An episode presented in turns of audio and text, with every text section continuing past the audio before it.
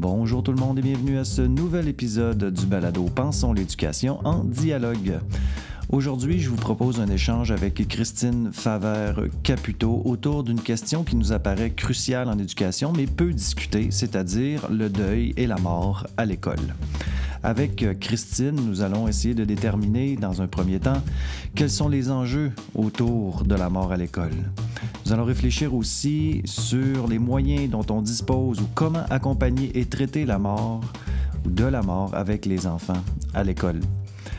Selon mon interlocutrice, il est important de comprendre le parcours des élèves et de travailler en interprofessionnalité. Vous allez voir, Christine Faveur-Caputo a une longue expérience et nous apporte des exemples pour illustrer ses propos, notamment par rapport à l'idée que beaucoup de choses que nous faisons, entre autres en classe, de manière naturelle, par habitude ou par tradition, vont ramener les jeunes éprouvés par la mort à leurs conditions. Alors, on réfléchit aussi dans ce contexte-là à comment former les enseignants à l'accompagnement des jeunes en deuil à l'école.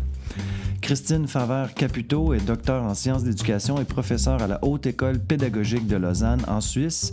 Elle est également membre de l'unité de recherche des didactiques des sciences humaines et sociales. Avant d'être professeure, elle a été enseignante pendant presque 20 ans dans la scolarité obligatoire. Au fil des années, elle s'est principalement spécialisée dans l'accompagnement du deuil à l'école. Sa thèse de doctorat porte d'ailleurs sur les conceptions des rôles des professionnels de l'enseignement quand la mort entre à l'école sous toutes ses formes. Christine Faveur-Capito est auteur de divers articles de revues et d'ouvrages, dont euh, celui intitulé La mort à l'école, accueillir, annoncer et accompagner, de même qu'un autre ouvrage euh, publié avec Jacques Cherblanc qui s'intitule Mort et deuil en milieu scolaire, regard pédagogique, clinique et socio-culturel. Christine a également publié de nombreux matériels euh, pédagogiques pour aider les enseignants à accompagner les élèves dans le deuil face à la mort. J'espère que malgré la lourdeur entre guillemets de cette thématique, cet échange pourra alimenter vos réflexions et vous aider à intervenir auprès des jeunes en deuil. Alors, c'est parti.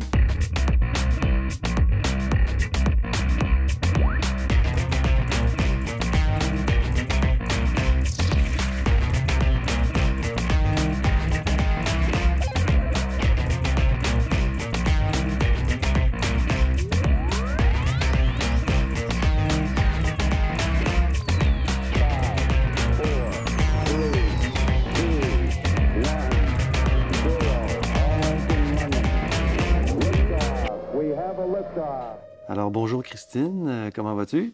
Je vais bien, merci Mathieu.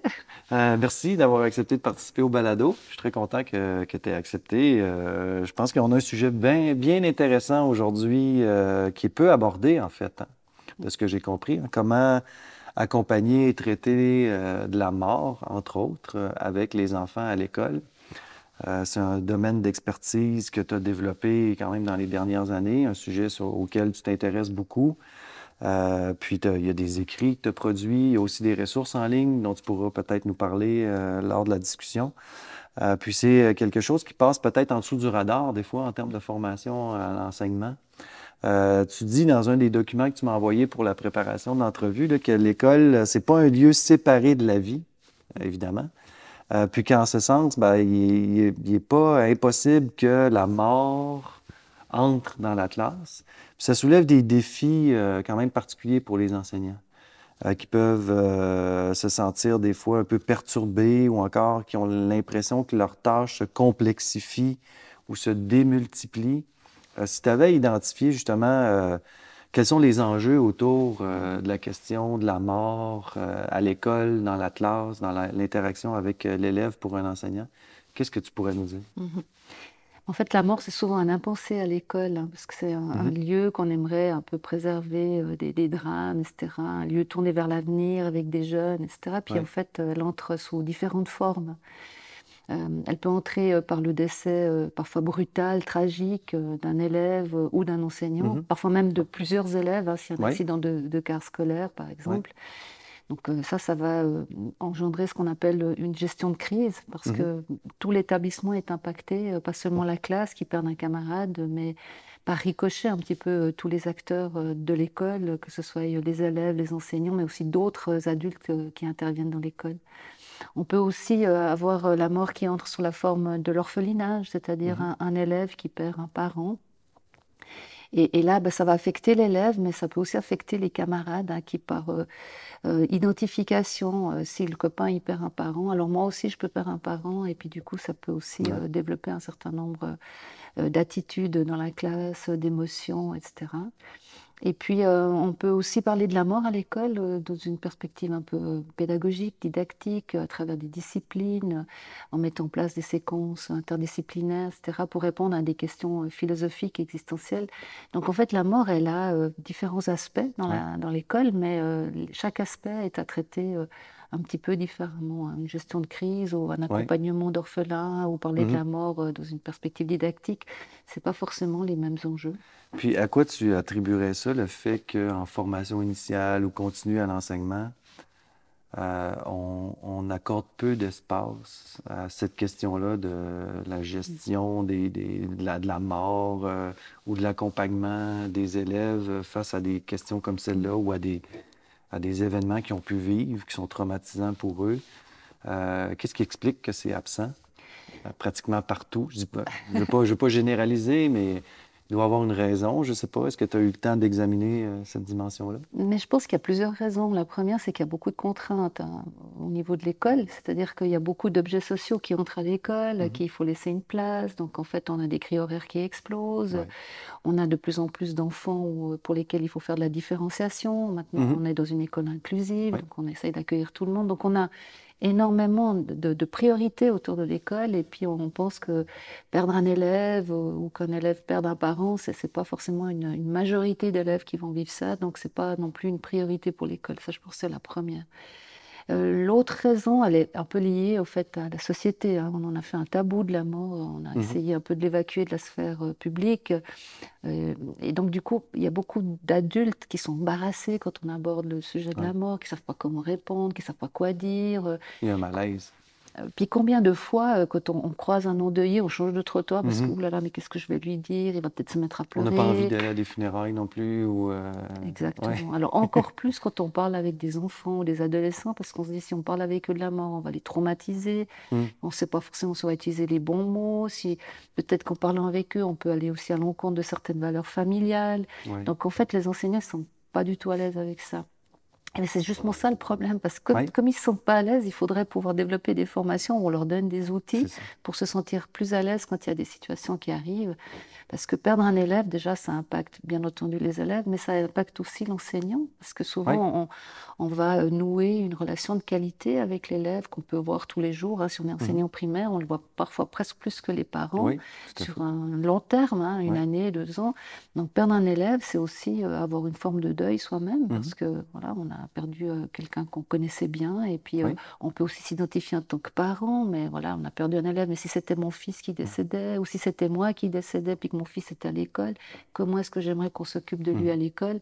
Donc il y a souvent une résonance aussi chez les acteurs scolaires quand il y a un, Puis un, attachement aussi que l'enseignant a avec euh, ses élèves qui, qui, fait en sorte que la perte d'un élève, ben, c'est aussi euh, un deuil pour l'enseignant. Oui, d'une certaine façon. Oui, alors vraiment, c'est souvent euh, ce qui ressort un petit peu des, des situations qui me sont rapportées. Eh ben, je ne sais pas si je peux donner quelques exemples, mais, oui, mais, alors vraiment pas plus tard qu'hier. Hein j'ai eu le, téléphone avec une, un téléphone pardon, avec une, une enseignante qui avait euh, des faux jumeaux dans la classe, donc un garçon et une fille, des, élèves de 7 ans, et puis qui ont perdu leur papa il y a trois semaines hmm. dans un accident de ski.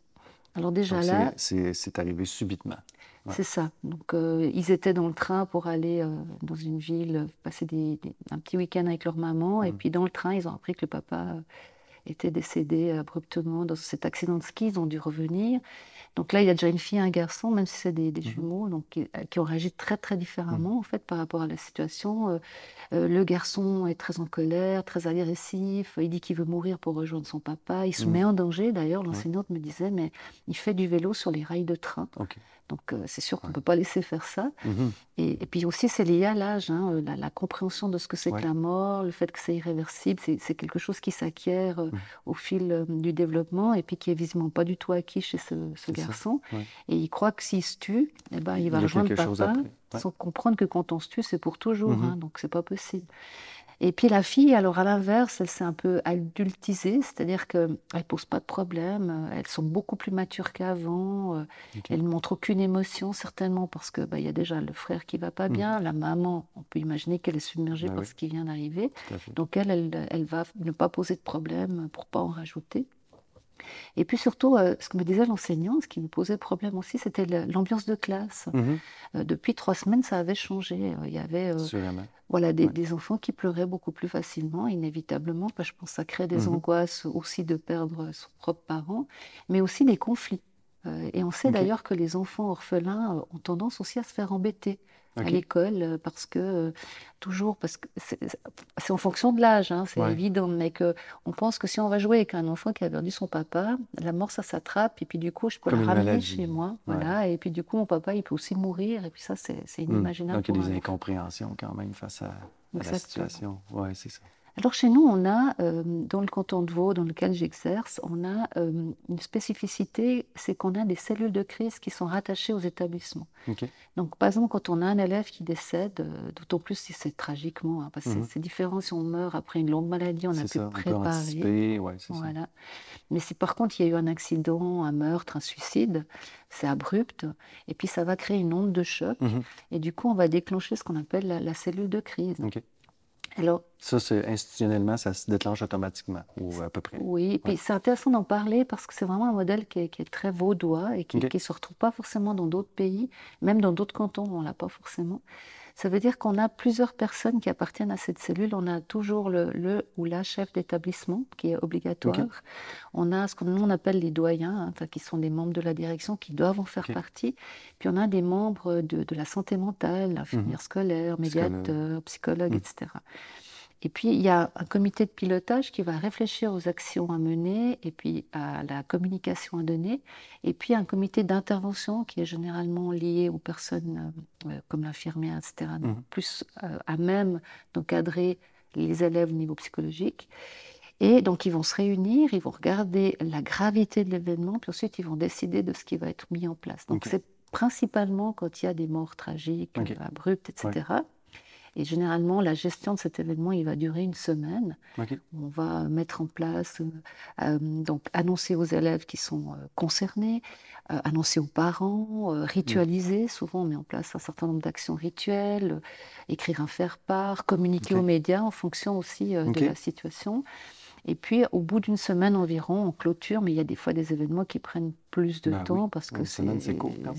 Alors, c'est la première clôture, puis après, on va regarder un mois après. On a une sorte de temporalité. Mais la cellule de crise, elle peut aussi intervenir quand on a le décès d'un parent. On peut aller regarder, ben voilà, qu'est-ce qui se passe, est-ce que ça impacte aussi le reste de la classe, et on peut dépêcher le, psychologue. Et dans la situation que, comme rapportait hier, la, psychologue, elle est bienvenue dans la classe, elle a parlé une fois avec les élèves, mais c'est tout. En plus, elle n'est pas même dans le même bâtiment, donc elle n'est pas revenue. Et ça suffisait pas pour les élèves. une rencontre avec tous les élèves de la classe, c'est ça? C'est ça. Et puis, euh, une fois que ces acteurs qui sont formés sortent de l'école, ceux qui restent quand même au fond, c'est les, enseignants.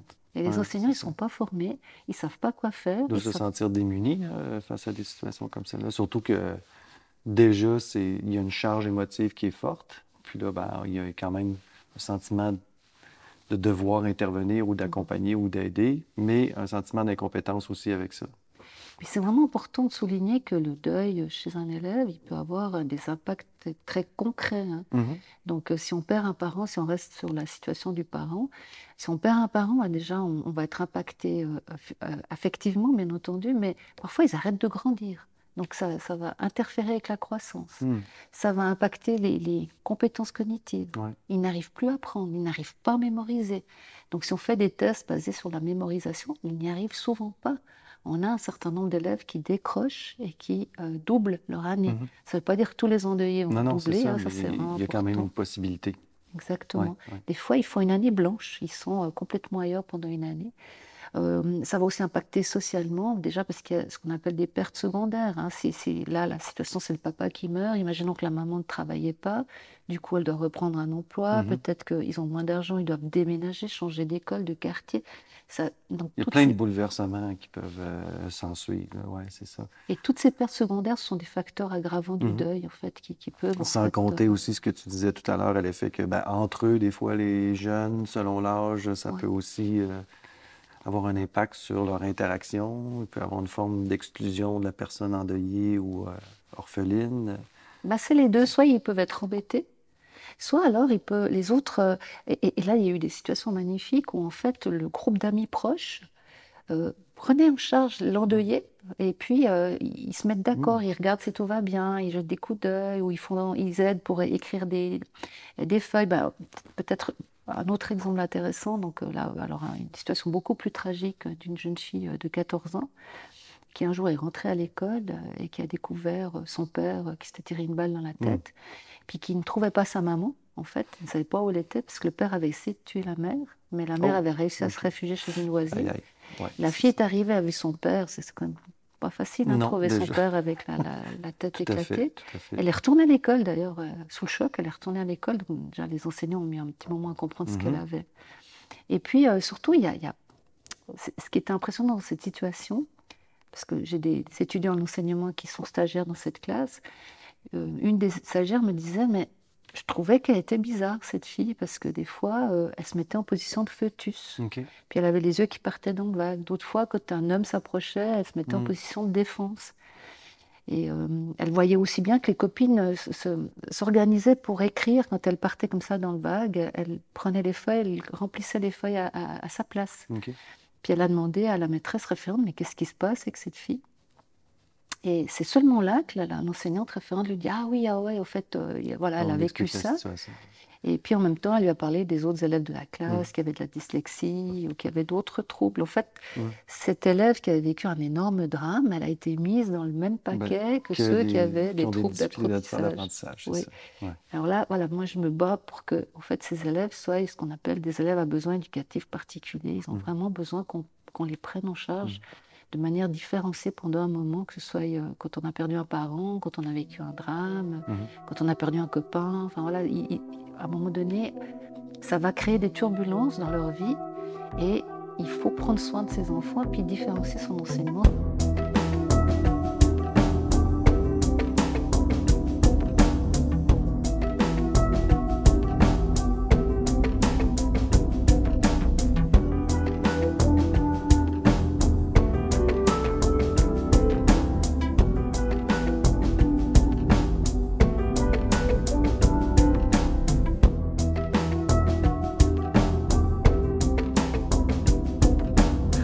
Tu as identifié dans le document que tu m'as envoyé euh, différents éléments ou situations qui, ont, le potentiel de complexifier la tâche de l'enseignant. Tu en as nommé deux.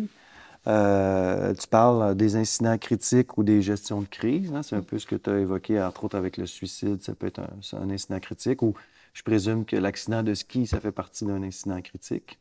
Non, non, on ne range pas là? Euh, pardon, ouais, non, l'incident critique, on a tendance à parler d'incident critique euh, par rapport à l'école. Et l'incident critique, c'est d'abord le, décès euh, d'un élève. Alors, il y a d'autres formes d'incident critique, mais là, ça serait plutôt le décès d'un élève. Et accompagner un orphelin, c'est pas considéré comme un incident critique. On va l'accompagner, c'est évident. OK, l'incident critique, lui, concerne davantage un élève de la classe qui, qui serait décédé, voilà. par exemple. Ou plusieurs. Ou plusieurs élèves. L'accompagnement euh, dans l'orphelinage, ça, c'est euh, par exemple le cas de, du, parent qui est mort en ski, mais tu as parlé aussi euh, des parcours migratoires traumatiques mm-hmm. Et des maladies rares ou graves. Puis dans ce contexte-là, on est plus dans une dynamique où les jeunes malades, parce qu'on peut aussi avoir des élèves qui ont une maladie grave, souhaitent poursuivre leur parcours académique, rester en contact avec leur père, etc ce qui présente d'autres enjeux. Mm-hmm. Euh, si tu avais à nous parler, euh, ben, je ne sais pas si tu veux en ajouter sur les incidents critiques, l'accompagnement de l'orphelinage, mais il y a aussi ces deux aspects-là des parcours migratoires qui, des fois, peuvent sembler être loin de notre réalité, mm-hmm. mais bon, on ne sait pas, avec, euh, avec tous les enjeux au niveau des changements climatiques, les guerres aussi, nous, on est présentement dans une situation avec l'Ukraine, on présume qu'il y a des gens qui vont quitter puis se retrouver ailleurs. Hein. Puis c'est des gens qui sont... Euh, il y a des jeunes là-dedans qui sont extirpés de leur milieu de vie, qui doivent vivre des séparations forcées et qui peuvent être traumatisés aussi à différentes, pour, différents aspects. Tu parles aussi des enfants soldats. Hein. Des fois, on peut se retrouver avec des, des jeunes qui ont été enfants soldats et les maladies rares ou graves. Si tu avais à nous parler de ces deux mm. éléments-là, tu nous dirais quoi en termes de, d'enjeux hein, mm-hmm. pour, euh, pour l'enseignement, pour le contexte, pour la vie de la classe et pour l'accompagnement, euh, la différenciation envers ces, mm. ces cas types, guillemets? Alors, euh, encore une fois, je me situe dans mon contexte helvétique. Hein, et c'est évident que dans d'autres pays, peut-être qu'on, qu'on fonctionne différemment. Le problème, c'est que ces jeunes, quand ils arrivent et qu'ils peuvent avoir ces parcours migratoires que tu as très bien décrits, avec euh, bah, déjà très complexe, mmh avec euh, beaucoup de pertes, parce que indépendamment de la mort, hein, ils perdent leur pays, leurs amis, leurs références. Euh, donc ils, arrivent déjà avec un, certain nombre de pertes. Durant le parcours, ils peuvent vivre des choses assez terribles. Hein. Ils peuvent être violés, maltraités, ils peuvent perdre des gens de leur famille, donc déjà mmh ça. Ils arrivent ici et puis on ne sait pas toujours ce qu'ils ont vécu. D'ailleurs, il y a souvent une forme de mutisme autour de ça, parce que comme c'est traumatique, mmh. ils n'en parlent pas forcément.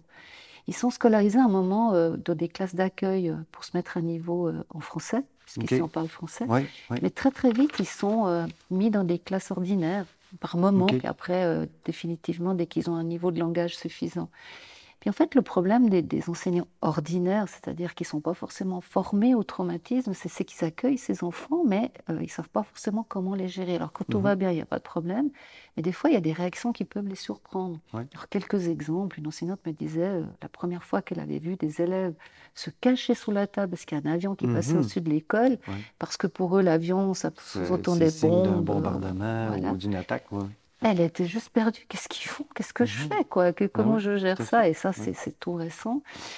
Et puis, euh, une autre enseignante me disait, alors euh, elle, elle avait, elle avait l'habitude d'accueillir ces élèves-là, mais une fois, elle a été un petit peu surprise parce qu'elle avait une élève qui se croyait possédée, en fait, et qui de temps en temps partait en convulsion, persuadée qu'elle était possédée par le diable, et puis ne savait pas forcément comment gérer la situation. Mhm. Dans sa culture, c'est peut-être quelque chose d'évident, mais pour cette enseignante, euh, qu'est-ce que je fais? Comment je m'y prends? Les autres élèves un peu surpris, mhm. parce que pas du tout habitués. Tu gères les autres aussi, pas juste tout à fait. Exactement. Donc, ce genre de situation-là, déjà, et ben, comment est-ce qu'on s'y prend? Et puis de faire très attention parce que très souvent les enseignants, croyant bien faire, auraient tendance à susciter la parole de ces élèves-là en leur demandant ce qu'ils ont vécu, etc. Mais mmh ce ne sont pas des thérapeutes, ils ne sont pas formés à ça. Et ils peuvent euh, provoquer ce qu'on appelle des décompensations psychiques. Et tout à coup, voilà, ils sont embêtés. Comment je gère Tout à coup, l'enfant va pas bien, puis il se met en crise, etc. Mhm. Alors, on peut accueillir la parole de l'élève si c'est lui qui souhaite raconter quelque chose, mais, pas la il faudrait, voilà, il faudrait éviter de, de, la susciter. Et, enfin, J'imagine qu'il y a une couche de plus qui se rajoute si on lui demande de raconter devant tout le groupe ou euh, devant les autres élèves. Encore plus, oui, exactement. Et, comme ils sont scolarisés dans ces classes ordinaires, ben, les autres ne font pas non plus attention à eux, on ne, savent pas ce qu'ils ont vécu, et puis euh, ils peuvent se retrouver dans des situations qui peuvent être mhm. délicates. Donc ça, c'est un, Mais Tu disais quand même aussi que, euh, bon, c'est peut-être plus par rapport à la réalité ici. Euh, non, ça, c'était pour un autre objet. Les, les, enfants orphelins, il y en a, c'est 3% hein. C'est quand mhm. même un élève par, par classe à peu près en moyenne. Là. Je ne dis pas que dans chaque classe, il y en a un. Puis euh, les, enfants qui ont des parcours migratoires, ben, ils, risquent d'y en avoir de plus en plus parce qu'on sait qu'il y a des migrations de population. Euh, puis ça, va être un phénomène international. Mais de ce que j'ai compris aussi de ce que tu disais, c'est que pour aider à intervenir, il faut comprendre l'historique mm-hmm. de ce jeune-là sans nécessairement, par ailleurs, euh, lui demander d'exprimer ça contre son gré ou devant la classe mais il doit y avoir une forme de collaboration interprofessionnelle, de ce que j'ai compris, avec les gens de la santé aussi, essayer de, de bien situer le parcours de ce jeune-là dans son histoire de vie pour mieux intervenir auprès de lui. Ce serait une des clés. Est-ce que c'est ça? Alors, il y a d'autres acteurs hein, qui encadrent ces jeunes. Alors, ici, par exemple, on a euh, à l'hôpital universitaire, euh, là où je travaille, on a une équipe de pédiatres qui les suivent pendant dix ans C'est-à-dire, ça leur permet aussi, euh, quand ils arrivent à des événements de vie, par exemple s'ils se marient ou s'ils sont, euh, ils enfantent, ils ont eux-mêmes des enfants, ça peut euh, créer des nouvelles reviviscences mhm. traumatiques. Donc, ils les suivent vraiment sur 10 ans. C'est un, beau parcours. Mhm. Il y a des associations qui sont spécialisées sur l'accompagnement des migrants. Et je pense que là, il y a des collaborations à fédérer puis à développer pour que. Mhm. Avec les, enseignants puis les intervenants scolaires. Exactement. Ça, ça c'est quelque chose de vraiment très, très important. Puis, régulièrement, il y a des demandes qui viennent du terrain parce qu'il y a des centres d'accueil dans certaines villes et pas dans d'autres. Donc il y a des mhm. populations d'enseignants qui vont être plus soumis à, avoir... Euh, des, des, jeunes qui, proviennent d'un parcours migratoire. Voilà, chercher le mot exactement, qui, risquent plus d'en recevoir dans leur classe mhm. que, que d'autres, qui, qui n'en verront peut-être jamais dans toute leur carrière. Ça, c'était vraiment important.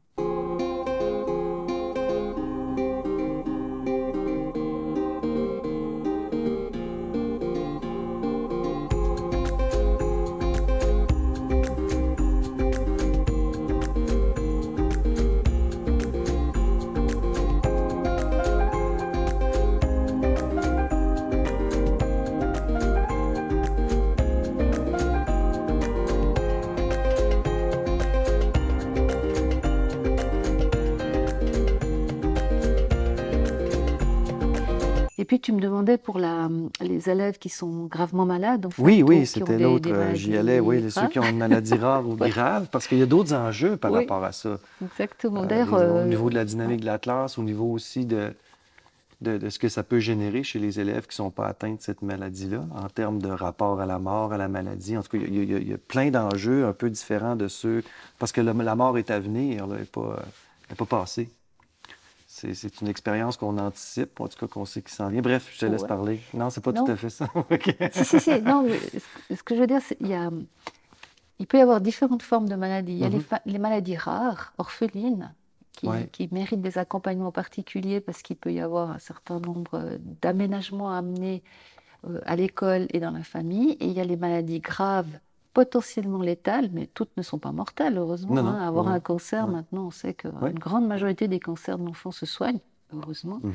Mais ça crée aussi, euh, là de nouveau, des turbulences dans la classe, parce que l'élève est de temps en temps scolarisé, de temps en temps il est à l'hôpital. Mhm. Alors, je ne sais pas comment c'est euh, chez toi au Québec, mais nous, on a ce qu'on appelle l'école à l'hôpital, où il y a une structure scolaire à l'intérieur des grands hôpitaux. On parle des grands, mhm. hein, pas des petits, mais des grands, où euh, à partir de cinq jours d'hospitalisation, il y a un projet pédagogique qui se met autour de l'élève, puis on essaye de garder un maximum le lien mhm. avec l'école. Donc, avec l'école ou avec l'apprentissage? Ben, Avec l'école, les deux. C'est-à-dire d'abord au niveau des apprentissages, parce qu'ils ont mhm. les mêmes euh, outils que ce qui se fait à l'école, et puis alors ils vont cibler surtout sur les branches importantes, hein, inévitablement.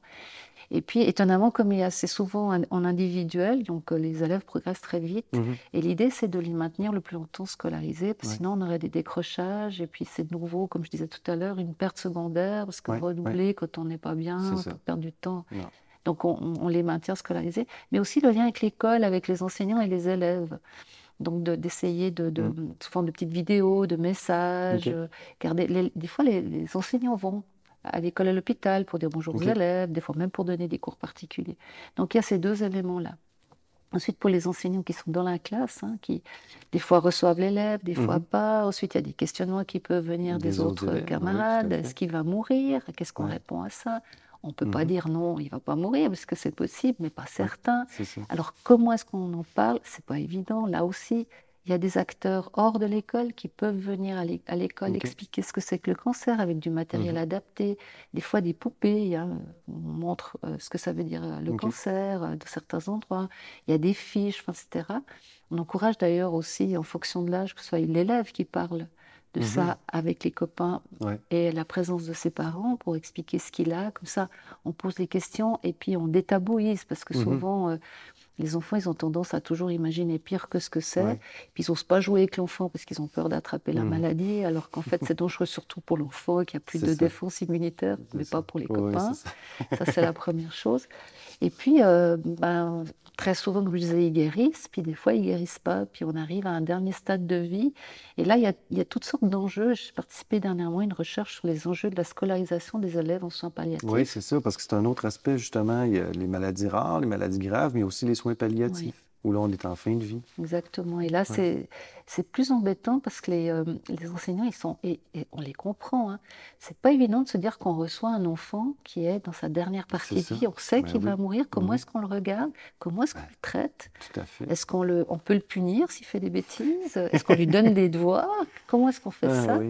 bah, parce, que parce, que tout est construit après à, l'école sur un horizon de vie qui, qui est généralement plus long que, que, pour un enfant qui est en fin de vie. Ça remet tout en question, d'une certaine façon. Donc, non, émotionnellement, c'est difficile. Hein. C'est vraiment euh, là, c'est ce qui ressort. Ceux qui n'en ont pas eu, qui doivent se projeter, disent Oh, j'espère que j'aurai jamais d'élèves mm. en fin de vie. Et puis ceux qui en ont vécu disaient à quel point ça les a impactés émotionnellement par rapport à ça. Et euh, bah, peut-être là aussi un exemple d'une enseignante alors, euh, pour euh, des élèves en cégep chez toi, donc un peu plus âgé, mais un élève de 18 ans, on savait, donc c'était le mois d'octobre, il savait qu'il allait mourir avant Noël. Quoi. En, en gros, il y a un horizon de vie très léger, mais il voulait vraiment venir à l'école, voir les mm. copains même si la plupart du temps, euh, il faisait rien, il était un peu affalé sur sa, table parce qu'il était trop fatigué. Mais surtout, l'enseignante me disait, mais on a reçu la consigne de ne pas le réanimer s'il a un ah, malaise. et ça, c'est pas facile d'entendre ah, ça. Ça doit pas, non. Donc, elle devait, si c'était le cas, le laisser dans la salle, faire hmm. sortir les autres élèves, avertir la direction, mais surtout pas appeler l'ambulance parce que l'élève avait euh, spécifié hmm. qu'il ne voulait pas être réanimé parce qu'il savait que ça servait à rien. Alors d'imaginer que ça pouvait arriver, ça la stressait ben, beaucoup. Ça n'est pas arrivé hein, finalement. L'élève est décédé chez mais, lui. Mais en même temps, c'est clair que ça, génère un stress. C'est ça. C'est toutes ces choses-là qu'il qui s'agit d'accompagner, puis d'avoir un endroit peut-être où on peut poser la question, on peut échanger avec d'autres professionnels, on peut peut-être recevoir des conseils sur comment gérer d'abord soi-même, hein, comment je vais gérer la situation, mais aussi comment j'accompagne les autres élèves de la classe quand ça arrive, etc. Et c'est vrai qu'il y a régulièrement des enfants qui décèdent de maladies graves. Donc, ce n'est pas une majorité de nouveau. Hein, non, mais. C'est pas une priorité pour l'école. C'est une possibilité non nulle que ça se produise dans la carrière d'un enseignant. Euh, sur une carrière d'une vingtaine, trentaine d'années, ce euh, c'est pas impossible qu'il y ait au moins un, un de ces cas de figure-là qui se présente. Là.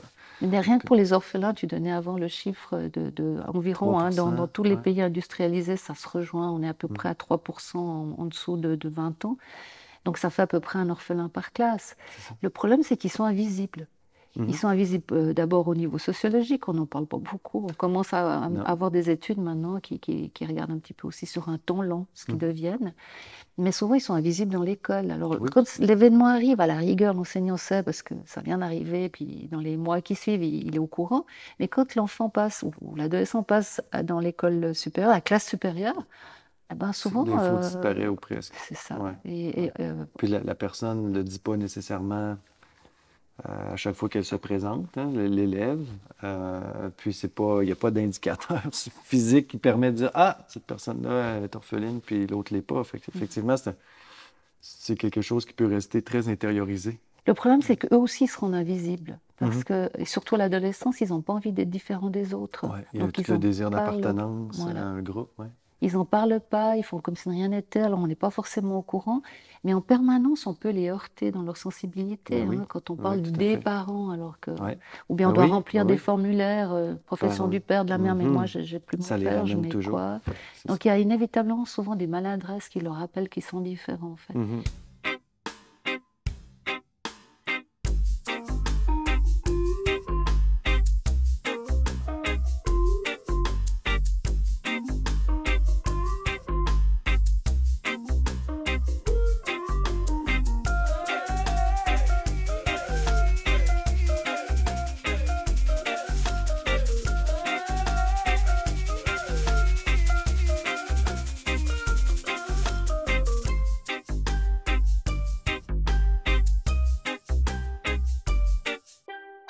sait aussi que dans le travail de, enfin, pas vraiment le mot travail qui serait adéquat là, mais dans le processus de deuil chez l'enfant, il va se construire euh, un peu de manière cyclique. Mm. Je donne un exemple. Par exemple, si je. C'est pas les étapes du deuil, 1, 2, 3, 4. Non, d'ailleurs, on en revient, on parle plus d'étapes le deuil, ça c'est sûr.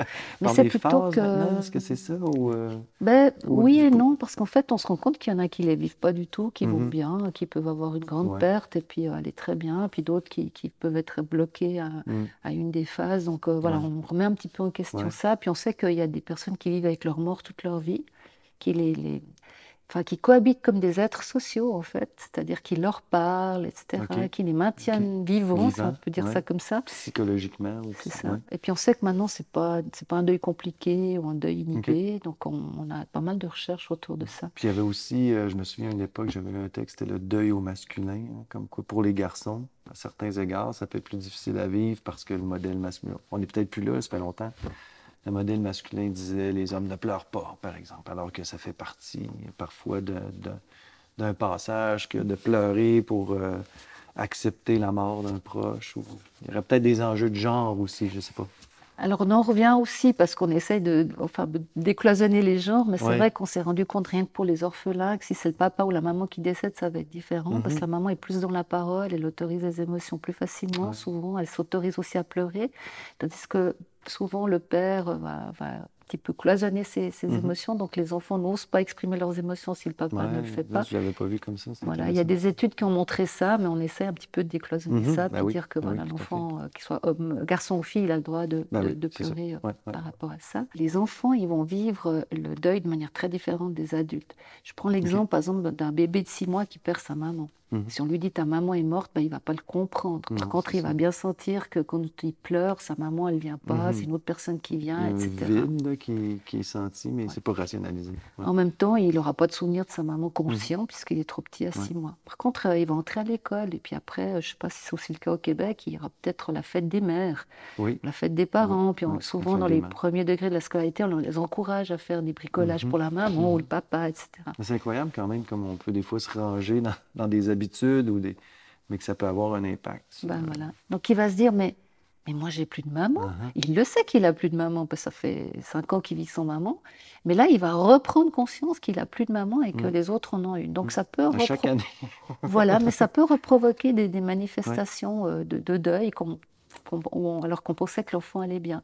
Il va arriver à l'adolescence euh, et des fois la colère, elle va sortir là. Mais moi, c'est pas juste, j'ai pas de maman. Puis là, j'aurais besoin de ma mère parce que j'aurais Mhm. besoin de lui parler de ça. Et puis j'ai mon premier copain ou ma Ouais, première sentiment copine. d'injustice. Voilà. Ouais. Et en fait, à chaque étape, c'est pour ça qu'on parle de, de- de deuil cyclique chez les enfants, à chaque étape de son développement, il peut prendre un peu plus conscience de Mhm. cette perte, l'intégrer aussi euh, dans son parcours, mais des fois avoir des reviviscences, des manifestations de deuil qu'on pensait euh, terminer et que surtout les enseignants ne reconnaissent pas comme ça. Alors, Mm. peut-être si j'ose donner encore un exemple, parce que Oui. là, je le trouve très parlant, en fait, euh, d'une étudiante que j'ai eue qui, en fait, les parents euh, étaient venus en Suisse pour travailler, elle et son frère étaient restés dans leur pays d'origine en Amérique du Sud. Une fois que les parents ont été stabilisés au niveau du travail, ils ont fait venir les enfants et ils étaient réunis depuis peu. Quand euh, euh, le papa, la fille et le, le frère ont, été dans une manifestation sportive en minibus, il y a eu un accident, le papa et le frère est Mm. sont décédés, puis elle, elle a été gravement blessée. La maman n'était pas là, donc elle Mm. était vivante. Sur le moment, donc, euh, la petite fille gravement blessée a été très bien prise en charge, d'autant plus que la maman était dans une communauté religieuse qui a, qui a vraiment fonctionné comme support d'étayage. Ah, Tout s'est bien passé. L'enseignante a été vraiment aussi ce que moi j'appelle un tuteur de résilience. Elle s'est beaucoup occu- occupée d'elle. La rentrée en classe s'est faite en douceur. Tout s'est bien passé. Arrivée à l'adolescence, elle a commencé à avoir des comportements perturbateurs. C'est là où elle a pris conscience que c'était pas juste, qu'elle est plus son père et Mm. plus, plus son frère. frère. Et voilà, donc elle a, elle a beaucoup de colère qui sont sorties, qui est sortie. Et puis c'était à travers des comportements très agressifs, euh, dont euh, à l'école, bien entendu. Et là, les enseignants la, la punissaient régulièrement. Puis un Mm. jour, euh, dans une réunion avec euh, sa maman et, et la personne référente de la classe, euh, elle a dit, mais c'est pas juste, vous me punissez tout le temps alors que finalement euh, mes notes elles sont correctes et puis vous n'arrêtez pas de me punir. Et la, la maîtresse lui dit, oui, mais il faut que tu saches. euh, Non, elle, lui a encore dit, oui, mais Kevin, hein, mettons, appelons-le comme ça, Kevin lui fait plein de bêtises, vous lui dites jamais rien. Et la maîtresse lui dit, oui, mais il faut que tu saches que Kevin, ses parents sont en train de divorcer. Puis elle, elle me disait, mais moi, j'avais perdu mon père et mon frère. Mhm. C'était bien plus grave finalement que des parents qui divorcent et qui sont Ouais. toujours vivants, mais c'était pas reconnu C'est ça, finalement comme, comme peut-être parce que ça faisait déjà un certain temps, puis on s'imagine que Voilà. On relie pas le- les ça. comportements perturbateurs au fait à cette colère qui sort qu'à l'adolescence, alors que Ouais, même si lié si l'événement est arrivé euh, des années à- avant, ça ne veut pas dire que l'enfant traîne ça aussi avec lui, ça structure un peu son identité, je présume, euh, dans, son rapport aux autres, dans son rapport au monde. C'est jamais totalement évacué Marie-Frédérique Baquet, elle parle d'un organisateur psychique. Donc l'enfant va intégrer ça et va s'organiser autour de cet Mhm. événement. Donc perdre Ben un oui. parent, c'est Ouais. vraiment un, un événement fondateur dans ça. la vie. Ouais, et puis euh, il va certainement avoir une vie différente de Mhm. ce qu'il aurait pu avoir. Ouais, ouais. Et, et certains, ils vont être résilients et ils vont faire une force et, et peut-être qu'ils vont se construire avec ça. Bien sûr, il y a peut-être des vulnérabilités, mais ils vont développer des ressources incroyables. Et les ressources, elles dépendent aussi un- d'un certain nombre de facteurs, Mhm. c'est-à-dire s'il y a des, des adultes bienveillants autour de, Ouais. de, ce, de ce jeune. Ça peut être des enseignants, euh, je sais pas, le, le professeur de sport euh, Ouais. extrascolaire, etc. Enfin, deux, trois adultes comme ça qui sont autour de l'enfant, qui vont être des supports d'étayage. Et l'enfant se construit bien parce qu'il a ses tuteurs de résilience. Euh, Le ça- réseau d'amis aussi. réseau d'amis Ouais. en fonction de l'âge, peut-être Mhm. pas pour les petits, mais pour les Ouais, adolescents. ça. Euh, on- le QI, on sait que plus le QI est élevé, plus euh, les chances euh, d'être résilient sont énormes. Ok. Enfin, c'est assez intéressant. Ouais. Et puis les ressources internes, hein, par exemple Mhm. un bon, une bonne confiance en soi, une Mhm. bonne estime de soi vont s'y aider par rapport à ça. Puis d'autres, bah, ça peut créer des vulnérabilités très grandes et on peut avoir des gens qui vont se droguer, entrer dans Ouais, des conduites addictives, dangereuses, Ouais. etc. C'est difficile de prédire, Non. mais on sait que c'est Ouais. souvent une de ces deux voies.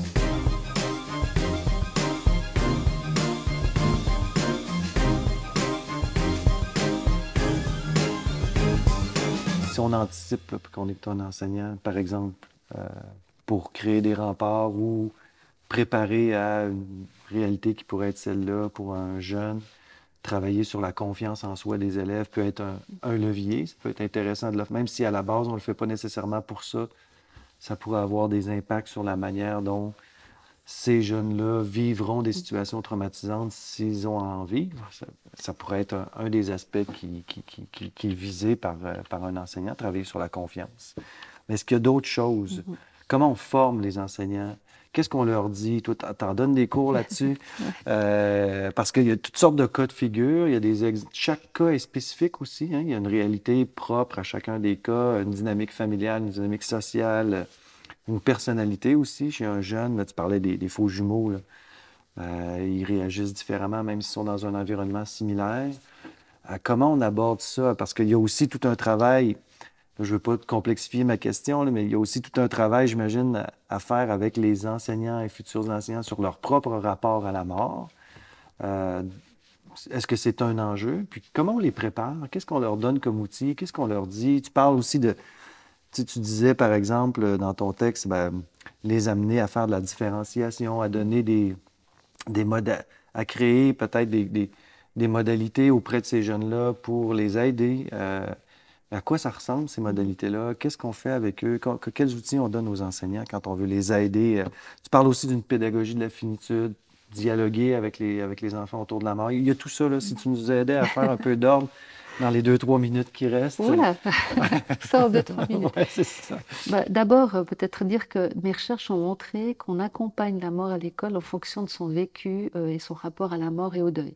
C'est-à-dire, si on a un bon ouais. rapport à la mort et au deuil, si on a vécu des deuils, mais Mhm. qu'on les a bien gérés, eh ben, on se sent apte à, à aider les autres. Mhm. Et au contraire, si on a une résistance par rapport à ces sujets, on va évacuer ça et du coup, on n'accompagne pas. Mhm. ça, c'est la première des choses. Par rapport aux formations que je donne, en premier lieu, euh, la, la- la toute première chose, c'est expliquer que l'enfant ne comprend pas la mort comme l'adulte. Donc, montrer que c'est un concept qui est en développement, Ouais. puis montrer qu'à chaque stade du développement, il est différent. C'est la première chose. Le deuil dont je parlais tout à l'heure, il ne se vit pas non plus de la même manière si on a 5 ans, 10, 15 ou 20 ans ou 50 ans. Non, ça. Donc là aussi, montrer qu'il y a des spécificités chez l'enfant et chez l'adolescent qui sont très différentes de celles de l'adulte. Donc si on a déjà ça en tête, on, a déjà, on comprend déjà des réactions qui sont différentes de celles qu'on pourrait imaginer, nous, en tant qu'adultes, par rapport à un enfant. Un enfant qui ne réagit pas, qui ne pleure pas alors qu'on vient de lui annoncer que son père est mort, est-ce que c'est normal Il devrait pleurer. Donc tous ces éléments-là, ils sont vraiment abordés. Ensuite, on voit des, des catégories de situations. Donc on voit, par exemple, le suicide quand on parle mm. d'adolescents, la perte d'un parent, la maladie grave. Toutes ces situations-là, on les voit, puis on voit les spécificités euh, euh, qu'il y a autour de ça. Alors tu parlais de différenciation c'est vraiment important de parler d'élèves à besoins éducatifs particuliers. Mhm. Encore une fois, chaque enfant est différent, mais c'est valable pour tous les autres élèves. Hein, Aussi, on parle complètement. Mais peut-être que face à un cas spécifique qui touche la mort, là, il y a des éléments particuliers à prendre en compte. Euh, il y a différentes choses. Il y a des, aménagements au niveau d'abord des apprentissages scolaires, j'en ai mmh. parlé un petit peu tout à mmh. l'heure, c'est-à-dire réduire ses exigences, ne pas euh, bombarder de tests alors que l'enfant n'arrive pas à apprendre, n'arrive pas à mémoriser, qu'il a sa tête prise par le deuil, ou si le, mmh. parent est gravement malade, il va tout le temps y penser. Si ça frappe à la porte, il a surtout peur qu'on vienne lui annoncer que son père est mort. Donc il faut adapter ces moments-là. Il y a aussi une certaine bienveillance à avoir par rapport à des troubles du comportement. Par exemple, chez les petits qui ont peu de ressources verbales, les, émotions, elles vont surtout être manifestées à travers le corps et des fois de manière très agressive. Il y en a qui tapent, qui griffent, qui mordent. Il y avait un élève, il tirait la chaise des copains pour qu'il tombe, en fait. Mais parce qu'il était tellement en mhm. colère, il y avait tellement de choses qui se passaient en lui qu'il n'arrivait pas à verbaliser, il le passait par le corps pour attirer l'attention sur lui. Ça sert à rien de punir, hein, parce qu'on ne va pas aider dans la situation. Il y en a qui se mettent à pleurer en classe. Tout à coup, il y a une émotion qui les submerge ils se mettent à pleurer, puis les enseignants disent Je fais quoi? Ils n'aiment pas être au centre de l'attention, surtout les orphelins, mais en même temps, ils ont besoin d'aide. Mm. Alors, qu'est-ce qu'on peut faire? Bah, Typiquement, on peut convenir d'un petit geste discret. Voilà, si tu lèves le pouce comme ça, je sais que tu as besoin que je vienne vers mm-hmm. toi ou que tu as besoin de sortir. Dans la situation que je rapportais avant des faux jumeaux, la maîtresse disait, mais ils n'arrêtent pas d'aller aux toilettes. Eh ben forcément, ils vont aux toilettes plus pour pleurer que pour aller aux toilettes. Seulement, ils n'ont pas envie de pleurer devant les mhm. autres. Mhm. Donc, on, les autorise à sortir ou d'avoir un endroit où ils peuvent peut-être aller crier ou euh, taper pour sortir la colère. Donc, il y a des aménagements d'ordre multiple, en fait. Et beaucoup d'enseignants font attention quand ils ont un orphelin dans la classe, quand l'événement est arrivé dans l'année, de faire attention au décrochage scolaire, de dire est-ce qu'on les fait passer par dossier, une promotion conditionnelle, mais ça ne sert à rien de les faire euh, doubler. Donc mm. euh, il y a différentes sortes de choses comme ça qu'on peut mettre en place pour, euh, pour Puis est-ce que ça peut arriver, je pense tout haut, là, est-ce que ça peut arriver par exemple quand il y a des aménagements comme ceux-là, puis tu parlais entre autres de petits gestes discrets des fois pour que ça soit pas trop public, que les autres élèves se questionnent euh, puis qu'il a l'impression qu'il y a un traitement différencié, puis que c'est peut-être injuste, puis qu'il manifeste à l'enseignant. Puis est-ce que ça, ça, peut se produire? Puis si oui, comment un enseignant peut gérer ça à ce moment-là? Ben, il y a deux choses. Il y a, là aussi, je reviens un peu à mes recherches parce que bon, ben, des enseignants, surtout du secondaire, moins chez les primaires, mais chez les secondaires, ils disent Moi, je ne peux pas les traiter différemment des autres. Il y a cette mm. idée qu'on ne doit pas traiter les enfants différemment des autres, alors qu'en fait, ils ont besoin d'un moment. Ce n'est pas l'équité, mais l'égalité qui devrait être le principe moteur. Mais étonnamment, quand on va regarder leurs actions puis qu'on analyse, ils les traitent de mm. manière différente. Mais c'est presque plutôt une, carapace qui se met en disant non, non, je ne fais pas de favoritisme. Mm. Tout en étant conscient que ces, élèves-là, ils vivent un gros drame et puis qu'ils ont besoin d'être aidés. Mais très souvent, et on le voit beaucoup plus chez les élèves adolescents, euh, et j'en ai un petit peu parlé avant, il y a une forme de, euh, de cohésion autour de, l'élève endeuillé, les amis, les mhm, copains vont mhm. se mettre autour. Donc il n'y a pas vraiment l'impression qu'il y a du favoritisme, mais plutôt qu'il mérite d'avoir de l'attention. À supposer que les, les, autres autour sont conscients de la situation de l'élève. Oui, c'est une bonne question que tu poses parce que souvent on pense qu'on ne devrait pas dire à l'école, alors qu'en fait euh, c'est une très mauvaise chose. Hmm. Quand on perd un élève, on doit annoncer le décès d'un élève, c'est évident parce que la, mort est publique. Mais même euh, la mort d'un parent, on n'est pas obligé de tout dire. On n'a pas besoin de dire pourquoi il est mort, comment il est mort, etc. Mais d'annoncer ça en accord avec la famille et de vraiment dire que c'est important, sinon on montre dans les rumeurs. De toute façon, ça, se sait. Alors il y en a qui savent, d'autres qui ne savent pas. Puis après, les rumeurs, on sait comment elles sont, elles mhm. enflent, il y a plein de choses autour.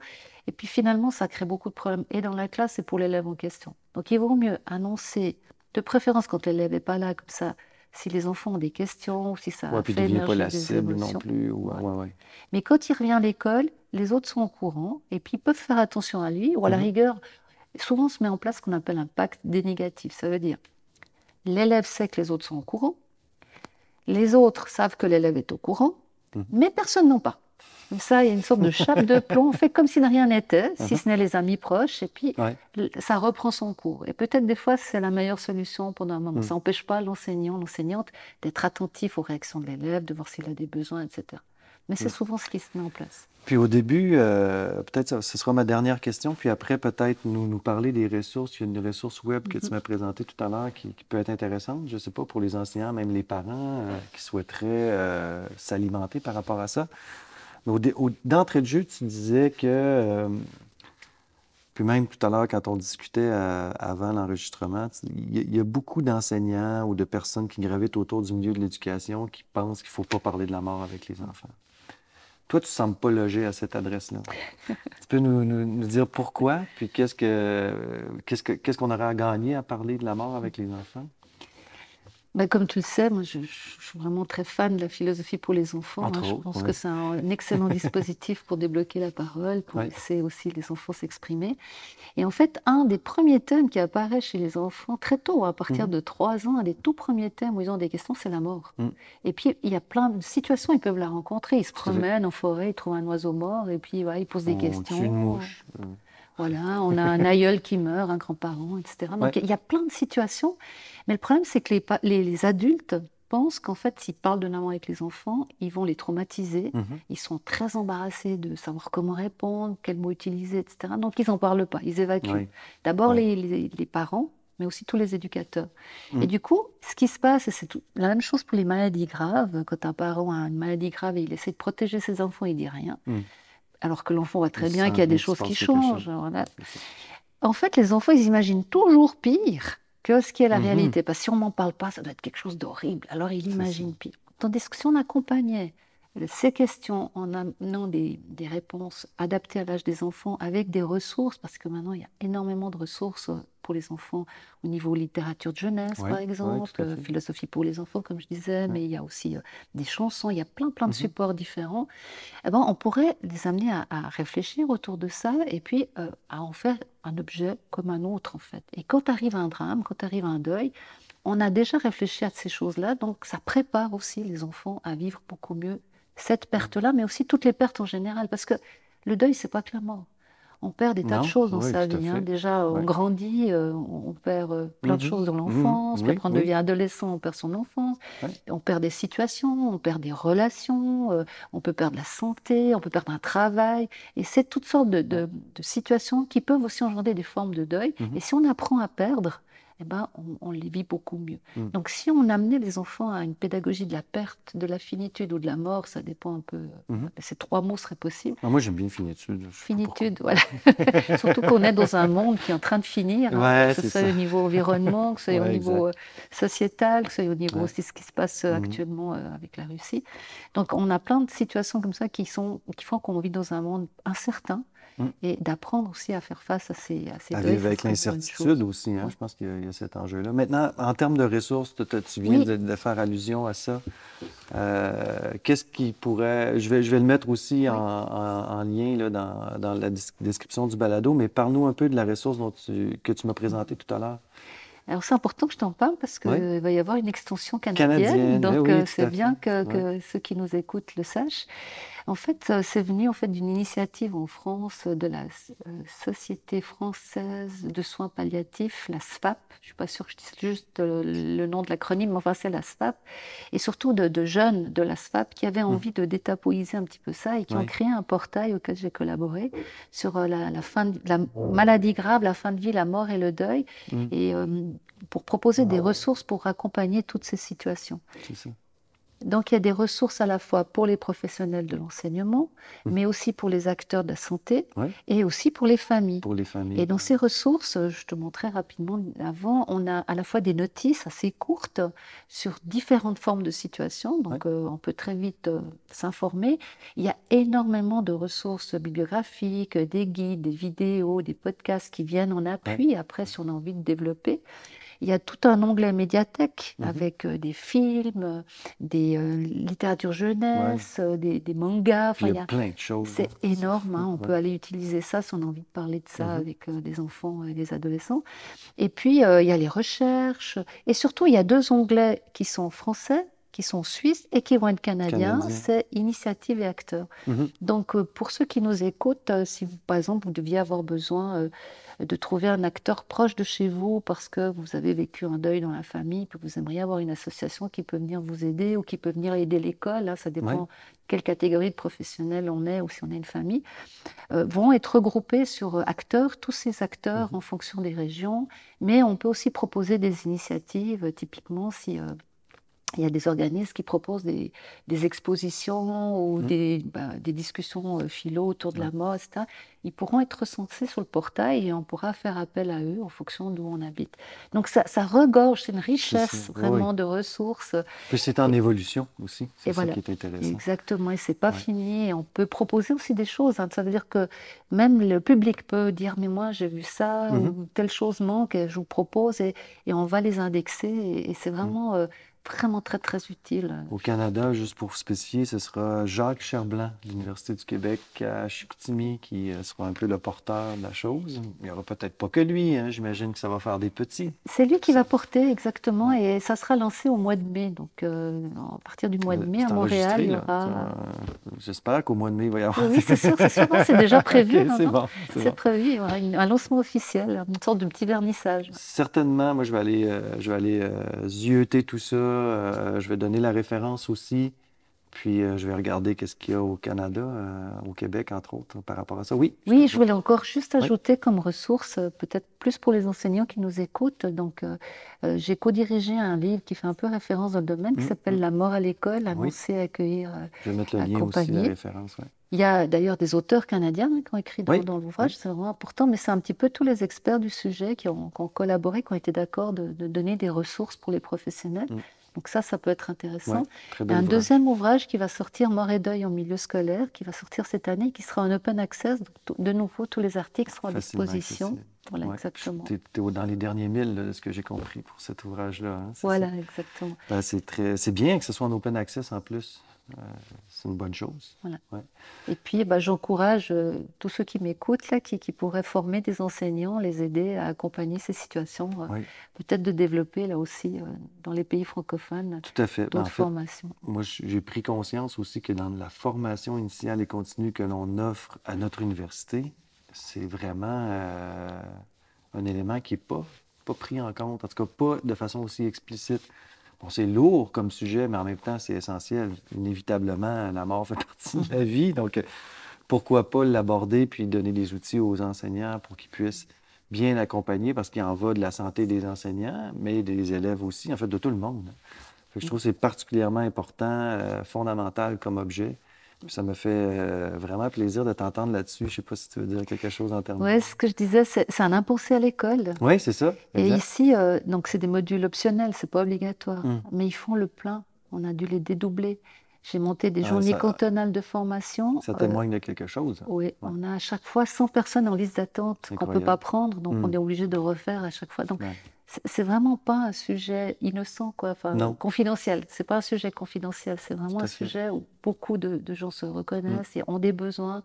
Et je pense que ça, ça mérite d'être développé, en fait. Ouais. Et ça me permet de faire le lien qu'ici, à la, la Haute École Pédagogique, puisque c'est ici que tu Mhm, m'enregistres, de Lausanne, en Suisse, on, on va monter un centre de compétences sur ces sujets-là. et l'idée, c'est Ah, vraiment on a de... passer à côté de ça. C'est une nouvelle toute fraîche, d'ailleurs. c'est tout Ouais. frais. L'idée, c'est de fédérer des collaborations, de mettre en place des ressources aussi pour les enseignants en premier lieu, donc vraiment pour cette catégorie-là de professionnels, et puis que ça se développe, et puis que Mhm. voilà, on- Puis même si ça se passe ici à Lausanne, je pense que c'est international comme intérêt, puis les ressources pourront être euh, pertinentes, euh, même pour les Québécois. Donc complètement. on va suivre, on va suivre l'évolution de ça. Je te remercie beaucoup, euh. Christine. Ça a été un plaisir. Merci Mathieu.